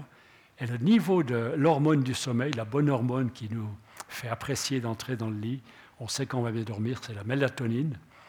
Euh, l'hormone de la nuit est beaucoup plus bas, il y a beaucoup moins de mélatonine, 4 euh, par rapport à pratiquement 8, le double, autour de la nouvelle lune. Donc maintenant, ces rythmes lunaires ne concernent pas que les arbres et la germination, ils nous concernent aussi dans notre système, disons, végétatif. Euh, ça nous rapproche aussi des plantes. Voilà juste une ou deux choses. Euh, ici, concernant les arbres, le bois d'Arol, lorsque vous faites une chambre en bois d'Arol, vous allez euh, aussi une découverte médicale de chercheurs autrichiens se sont rendus compte que lorsque vous dormez dans un milieu euh, boisé euh, d'Arol. C'est une essence typiquement suisse. En anglais, on appelle ça le Swiss Stone Pine, le pin des euh, rochers suisses. Eh bien, l'Arol émet certaines substances, mais aussi probablement un effet sur l'ionisation de l'air qui provoque un ralentissement des fréquences cardiaques systématique pendant le sommeil, mais aussi pendant la journée qui suit. Avant, il y avait pratiquement identique. Et une fois que vous dormez, non, là c'était. Euh, ils ont constaté qu'après le sommeil, euh, l'effet durait encore pendant la journée qui suivait, euh, de manière notable. Et ça se réactivait pendant le sommeil pour faire une différence. Et la constatation générale, c'est que lorsque vous dormez dans un lit en arole ou une, une boiserie en arole, un lambris en arole, à partir d'un certain moment, vous avez le cœur qui bat à raison de 3500 battements de cœur de moins que dans votre lit habituel. Ou dans un lit en imitation d'Arol. Là, c'était vraiment... Le corps humain ne se laisse pas tromper. Même les professionnels ne peuvent même pas reconnaître est-ce que c'est de l'imitation, du bois photographié ou du bois réel, mais le corps humain ne se laisse pas tromper. À raison de 3500 battements de cœur euh, de moins lorsque c'est vraiment du vrai bois. Donc, Ici, vous avez un message incroyable, c'est que d'habiter dans du bois a un effet extrêmement concret sur la santé. Ensuite, ces chercheurs ont étudié des salles d'école. Ils ont constaté pratiquement la même chose sur le battement de cœur. Aussi une réduction. Des enfants beaucoup plus calmes, beaucoup plus vitaux, plus difficiles à maîtriser du point de vue de la discipline, mais ils n'étaient pas du tout fatigués à l'arrivée des vacances, alors que les autres étaient épuisés, étaient moins concentrés, avaient moins de plaisir. Tout ça, des, études euh, très modernes euh, de chercheurs autrichiens. Donc maintenant, on a un message intéressant, c'est qu'au niveau des municipalités, euh, on devrait s'insurger d'avoir encore des écoles avec des peintures acryliques sur les parois, avec des tables en, synthétique. Il faudrait vraiment demander que ce mobilier soit maintenant du bois, du vrai bois naturel, respirant, et les hôpitaux également. Donc là, on a des nouvelles perspectives pour l'industrie du bois pour équiper correctement euh, l'humanité, pour lui offrir ce matériau durable. On peut visualiser la qualité des arbres, les énergies des arbres, encore une dernière chose, avec des nouveaux systèmes. Ça, c'est ce que Korotkov, Konstantin Korotkov a développé, un chercheur russe. Vous pouvez visualiser euh, l'intensité d'énergie. Là, c'était fait pour euh, l'Arol euh, de Sibérie, qui a pratiquement les mêmes propriétés. C'est un arbre extrêmement riche parce qu'il pousse à la limite des forêts, là où c'est presque plus possible. Donc il dégage, il développe des forces énormes pour se maintenir à des endroits très difficiles. Et cette énergie reste quelque part incluse dans le, dans le bois. Voilà, je termine avec ça, avec juste une idée euh, liée au film L'intelligence des arbres. Qu'est-ce qu'on va faire de nos forêts maintenant? On a déjà pas mal avancé dans notre manière de, les gérer avec euh, cette futée jardinée, avec ces forêts euh, mélangées, comme le veut la loi suisse. Le problème maintenant, c'est naturellement trop de mécanisation, trop d'ouverture. Il faut maintenir ces forêts fermées pour qu'elles maintiennent leur humidité, leur fraîcheur. Euh, le problème maintenant en Suisse, c'est aussi la, surmécanisation, le tassage des sols et le chaos qui est laissé derrière les, les exploitations trop brutales. Il faut retrouver un certain niveau de finesse comme il est pratiqué tout près d'ici. je salue les collègues forestiers qui ont encore cette sensibilité pratique. Eh bien, ces forêts-là, on pourrait les imaginer intégrer cette nouvelle notion sortie de ce film qui décrit un peu qu'il y a dans la forêt une hiérarchie. Il y a des arbres mères et des arbres qui sont sous la protection de ces arbres qui savent, qui ont des solutions, qui ont des solutions de santé. Et euh, on pourrait imaginer n'avoir pas seulement un arbre président par commune qui trône, par exemple, euh, comme étant le plus grand sapin blanc euh, d'Europe à Couvet, mais qu'on ait un réseau d'arbres mères qui recrée un, milieu forestier avec des anciens qui seraient nos arbres sacrés, nos arbres respectés de manière absolue, désignés ensemble avec la population, les forestiers inviteraient la population de dire mais quels sont les arbres auxquels vous tenez vraiment? Euh, Même si c'est des très beaux, un tous les deux hectares, c'est pas grave, on est d'accord, et de créer un réseau d'arbres qui constituerait une trame de, mémoire forestière, de savoir forestière, une trame de, pharmacie vivante pour ces forêts et de connexion forestière entre lesquels, dans laquelle on aurait, naturellement, on continuerait la, gestion forestière comme on l'a fait actuellement, en exploitant les bois euh, comme on le fait, mais en étant dans un cadre forestier euh, beaucoup plus, euh, qui va encore plus loin dans, le respect. On est déjà pas mal loin, mais on peut, aller, on peut encore faire plus. Et là, on aurait une forêt, à mon avis, qui aurait une autre atmosphère. On aurait des endroits qui seraient vraiment sûrs qu'ils ne seront jamais perturbés, des endroits où on pourra aller se ressourcer, par exemple. On n'aura jamais le traumatisme d'avoir brusquement cet arbre loin.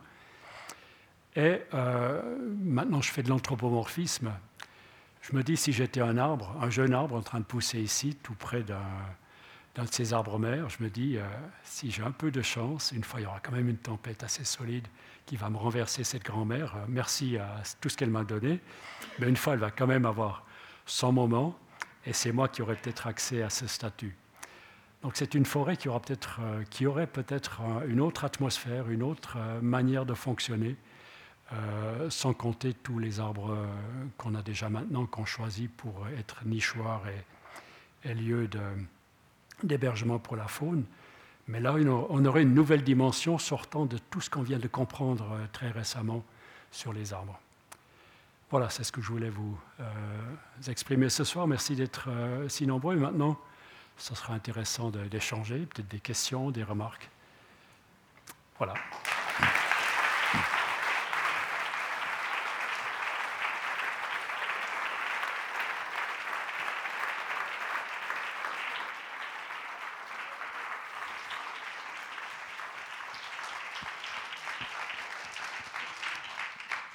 Merci beaucoup, Monsieur Cher. Donc, euh, comme il vous a invité à le faire, n'hésitez pas, il faut juste demander le micro, comme ça on vous entendra bien et votre question restera enregistrée pour l'éternité.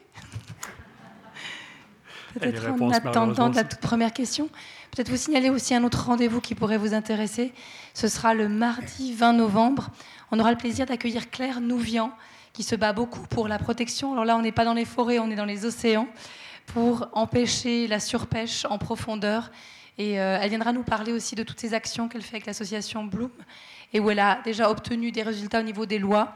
Donc d'un premier première indignation, puis d'une action, elle a pu déjà avec une autre d'autres associations euh, du côté de la France faire édicter un certain nombre de lois. Donc euh, voilà, il y a des choses intéressantes à entendre aussi. Donc le 20 novembre, n'hésitez pas pour ceux que l'écologie intéresse à, venir. Voilà, on va commencer. Là-bas.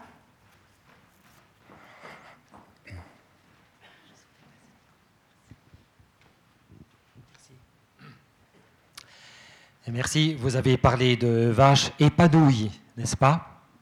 Et pour coller à l'actualité, j'ai entendu parler qu'il y aura des votes à venir prochainement. Alors j'aimerais savoir si la meilleure stimulation pour ces vaches, c'est avec ou sans cornes. Peut-être que ça pourrait intéresser le public. Alors, euh, comme j'essaie de respecter la forêt, de comprendre les arbres, euh, j'avais toujours envie d'écrire un petit panneau lors de mes balades euh, où j'aurais écrit, mais je ne l'ai pas fait malheureusement, je ne suis jamais arrivé à le faire, mais j'aurais dû le faire, ça aurait peut-être aidé. S'il vous plaît, rendez-moi mes cornes et essayez de comprendre pourquoi j'en ai besoin. C'est ce que j'aurais voulu écrire face, disons, suspendu au fil de chacun de ces champs où des vaches paissaient sans cornes. Parce que la nature ne fait pas les choses par hasard. Et même, encore une fois, les anciens, en Amérique, les Indiens enterraient certaines médecines dans des cornes de bison. Pourquoi est-ce qu'ils faisaient ça? Simplement l'humilité se dire, mais ils ont compris des choses et nous, on ne comprend pas. Pourquoi le faisaient-ils? Pourquoi la vache a-t-elle besoin de cornes? Euh, Là, je n'ai pas approfondi particulièrement le sujet, mais ce que je sais, c'est que toute la digestion est influencée et, la qualité de la, beuse ou de la bouse, ça dépend euh, où on se trouve pour le désigner, est fondamentalement différente soit c'est vraiment, euh, c'est carrément de la médecine en Inde. La médecine ayurvédique reconnaît la buse de vache comme étant euh, riche en, substances précieuses, et les vaches écornées ont une buse qui est vraiment très différente, qui, est problématique. Je ne vois pas préciser dans quelle mesure. Ce que je sais de la buse naturelle euh, saine, c'est qu'elle contient des micro-organismes qui sont euphorisants. Ce qu'on a aussi découvert dans les sols forestiers, euh, lorsque vous humez une, bonne buse qui sent bon, alors entrez euh, dans une écurie, vous entrez vraiment dans une... Euh, pour moi, c'est comme entrer dans une forêt. C'est un peu plus chaud, une atmosphère paisible, c'est fabuleux. Et il y a cette odeur, et, là, vous avez une, composante psychotrope issue de, de l'excrément de vache. Comme lorsque vous prenez un humus forestier ou un humus de jardin riche en, en matière organique, vous avez ces, certains euh, micro-organismes. C'est quelque chose vacaille, parce qu'on l'a découvert ça d'abord dans la bouse de vache, qui provoque euh, une forme de bonheur, une forme de bien-être. C'est pour ça que le jardinage vous euh, remet de bonne humeur. C'est l'effet bouse de vache. Ça restera comme expression. On avait une autre question ici. Merci. Euh, tout d'abord, j'aimerais vous remercier parce que dans, dans, ce monde qui, même si on est optimiste, euh, nous fait quand même un peu peur actuellement, vous nous avez euh, montré des possibilités tout à fait positives de, de, remédier en partie à ce que à ce qu'on a détérioré. Et pour maintenir cet enthousiasme, je voulais vous demander au sujet de cette grande muraille verte, si vous pouviez nous dire un tout petit peu plus, enfin, dans quelle mesure c'est un projet ou si c'est un, euh, projet qui se concrétise déjà, qui, a des perspectives. Euh, ça nous ferait plaisir, je pense, d'entendre quelque chose de ce genre. une très belle histoire, c'est euh, celle d'un, jeune Allemand qui a 12 ans, Felix Finkbeiner. Felix Finkbeiner, à 12 ans, a vu cette célèbre euh, Kenyane, euh, euh, je n'ai plus le nom directement en mémoire, qui avait planté énormément d'arbres au Kenya, qui avait reçu un prix Nobel alternatif, malheureusement décédé maintenant. Et ce garçon a été complètement bouleversé par cette action de cette femme et s'est dit, je vais faire la même chose. Donc il a commencé à être activiste, planteur d'arbres, au niveau de sa classe. Ensuite, d'autres classes dans d'autres écoles dans sa ville ensuite d'autres villes dans le pays, d'autres pays. Et maintenant, ils ont planté euh, en tant qu'écolier. Maintenant, il, a, grandi. Euh, il est en train de commencer une thèse à l'école polytechnique de Zurich. C'est pour ça que je le connais maintenant. Euh, c'est une immense action qui est basée sur la jeunesse, sur l'action de la, jeunesse. Et lui, maintenant, il est très impliqué naturellement dans ces reboisements, dans ces grands projets de reboisement, y compris la Grande Muraille Verte, qui a déjà commencé sans lui, naturellement. Ça a commencé au Sénégal. L'idée, c'est d'aller jusqu'en Éthiopie. ce qui est très bien, c'est que l'Éthiopie est en train de, retrouver une pacification par rapport à l'Érythrée, je crois, la Somalie. Et là, c'est euh, en, fait déjà près, il y a déjà un début qui a eu lieu, ça a été freiné par euh, le terrorisme, mais euh, pas arrêté. C'est en train de reprendre. Et maintenant, euh, ce, Felix Finkbeiner a fondé une fondation, vous pouvez rechercher ça sur Internet, c'est Plants for the Planet, PFP, Plants, les plantes pour la planète. Ils ont même des, applications intéressantes pour déclarer où on a planté un arbre. Euh, et ensuite, on peut suivre tout ça, ça se, cumule. Euh, c'est très moderne, c'est très, très branché. Et il y a beaucoup de jeunes qui s'impliquent. Et lui, maintenant, est en, contact avec une, une fondation suisse basée à Zurich, avec laquelle je, suis aussi en contact. Et on est en train de réfléchir à cette connexion, cet enseignement. Ils aimeraient faire de l'e-learning, de l'enseignement par, euh, Internet. Mais euh, en complément, euh, notre proposition, c'est aussi de faire de la formation sur le terrain, pas seulement par Internet interposé. Parce que ce qui est important, c'est naturellement c'est de sentir l'humus. On ne va pas l'avoir dans l'ordinateur, c'est d'avoir planté des vrais arbres. Ce n'est pas seulement euh, de les voir par euh, Google Earth, etc. Il faut les deux. Et ça, ça avance. C'est en ce moment en train de se mettre en place. Oui, encore Peut-être d'autres questions aussi.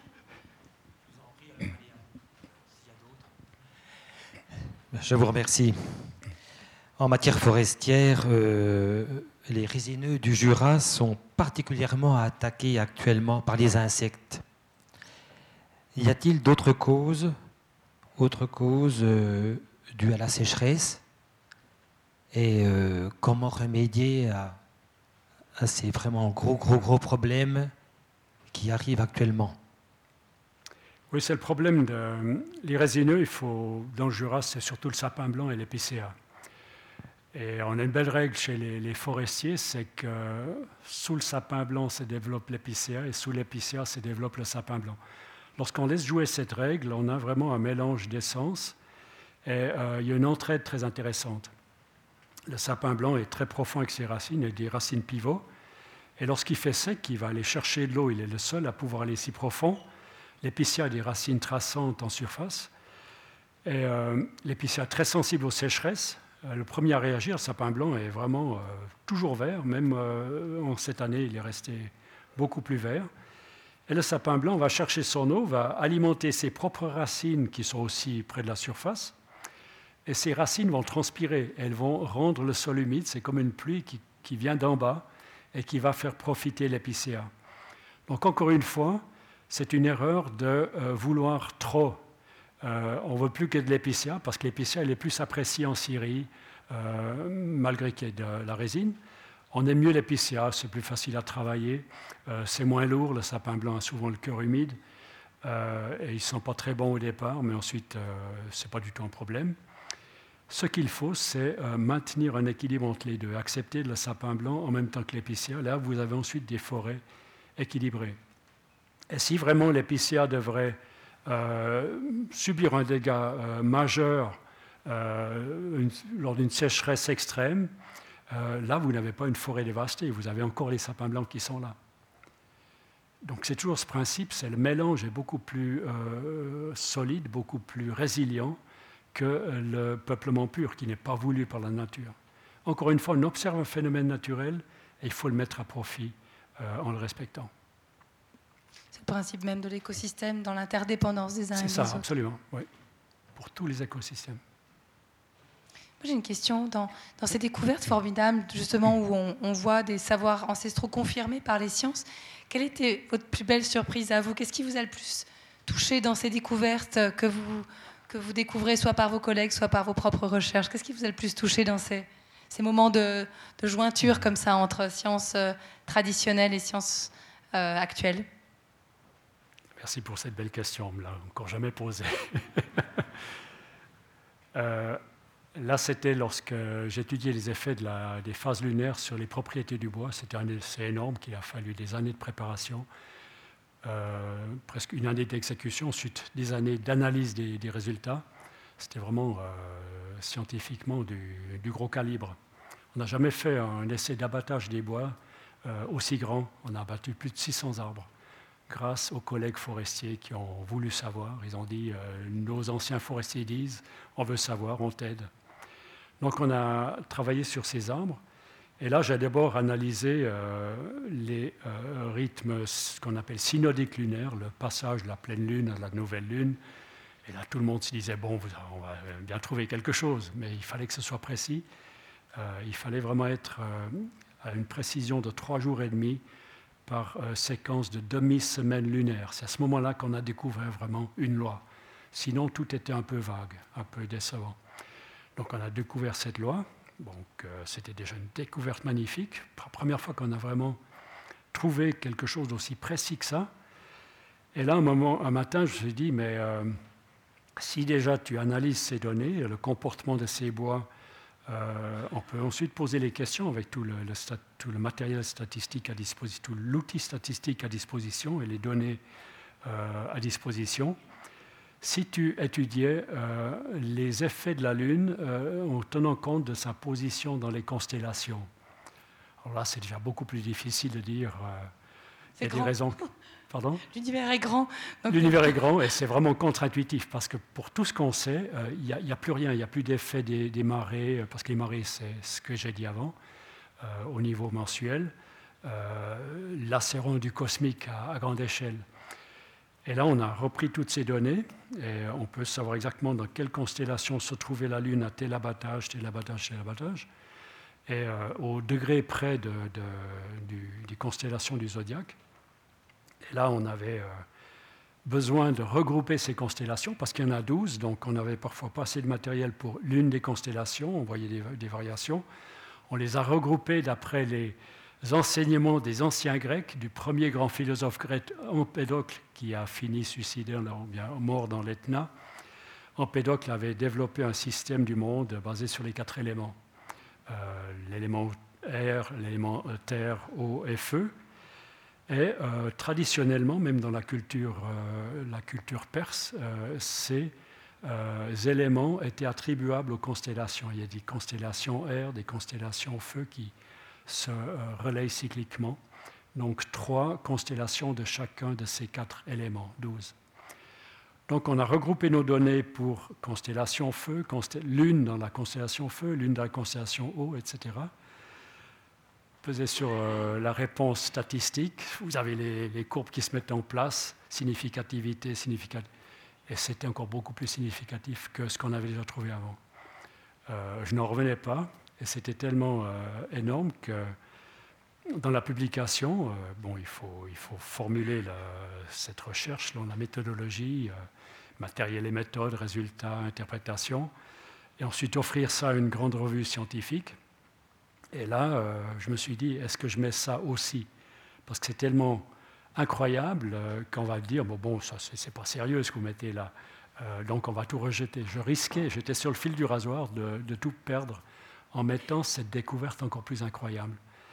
Alors l'ai, en, anglais on dit downsizing, je l'ai, vraiment un peu lissé, j'ai montré les résultats tels quels, mais sans trop mettre de commentaires sur la significativité de ça, inclus dans la recherche, et c'est sorti, à mon étonnement, euh, sans problème. Personne n'a remarqué à quel point il y avait quelque chose d'absolument fabuleux là-dedans. Et euh, voilà une petite histoire.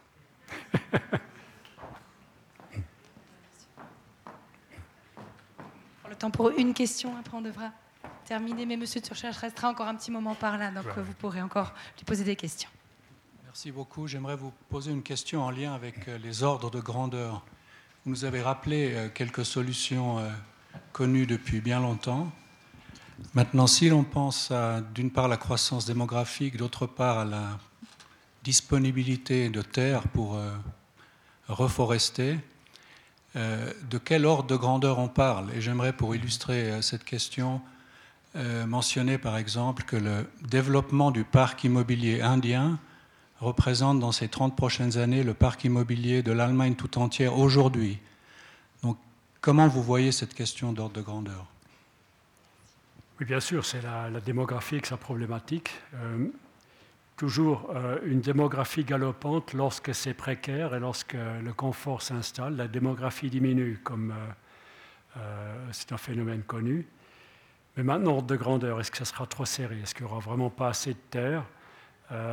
Là, il y a quand même. Euh, on est étonné par la productivité de la terre en prenant hectare par hectare, selon la manière dont on mène les, les, fermes ou les, cultures.